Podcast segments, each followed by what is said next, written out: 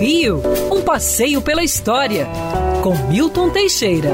Bom dia, Mário. Bom dia, ouvintes. Tenham todos uma ótima semana. Ufa, esse mês de novembro foi difícil para todos. Além do inferno dessa pandemia, nós ainda tivemos a morte de Maradona, tivemos o acidente lá no interior de São Paulo.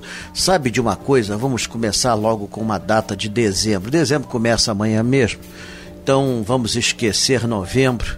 Novembro são águas passadas. E dia 1 de dezembro tem uma data muito importante. Dia 1 de dezembro de 1822. 1 de dezembro de 1822. Nesse dia era realizada nas Américas a primeira coroação de um imperador. Dom Pedro I era coroado na Igreja do Carmo da Antiga Sé, então Capela Imperial, como imperador do Brasil.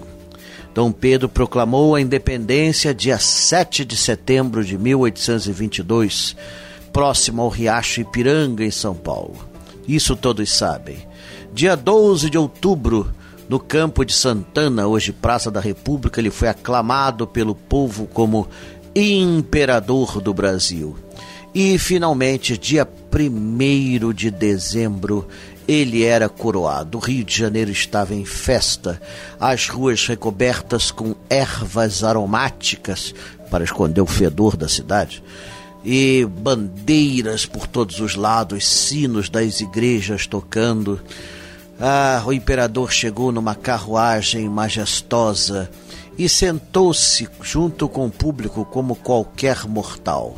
No meio da missa, tudo para e ele então vai para um trono colocado na lateral esquerda da Capela Mor, e lá ele é coroado pelo bispo Dom José Caetano como primeiro imperador do Brasil.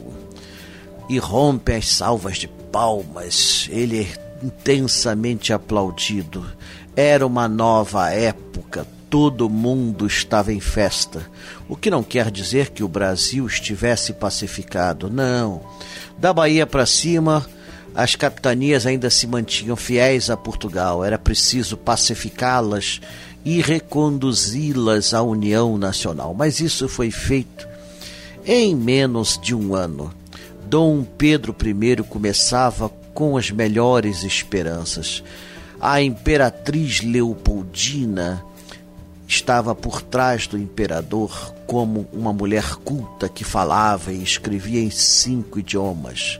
O conselheiro do imperador era o homem mais inteligente do Brasil, José Bonifácio de Andrada e Silva. E, no entanto, deu tudo errado. O governo de Dom Pedro I foi uma bomba e ele acabou expulso daqui por uma rápida revolução a 7 de abril de 1831, depois de nove anos de desgoverno. Mas o que importa é que naquele primeiro de dezembro todos estavam contentes. O Brasil surgia como uma nação independente. Aliás, previsto por D. João. Pedro, se o Brasil se libertar, antes seja para ti que me hás de respeitar do que para qualquer um desses aventureiros. Hoje a igreja do Carmo está lá, restaurada, parecendo muito como estava na época de Dom Pedro. A coroa, o cetro e o manto imperiais foram perdidos após a proclamação da República e reencontrados num caixote no antigo edifício do Tesouro Nacional em 1922. Hoje esses três adereços estão no Museu Imperial de Petrópolis. Quer ouvir essa coluna novamente? É só procurar nas plataformas de streaming de áudio. Conheça mais dos podcasts da Band News FM Rio.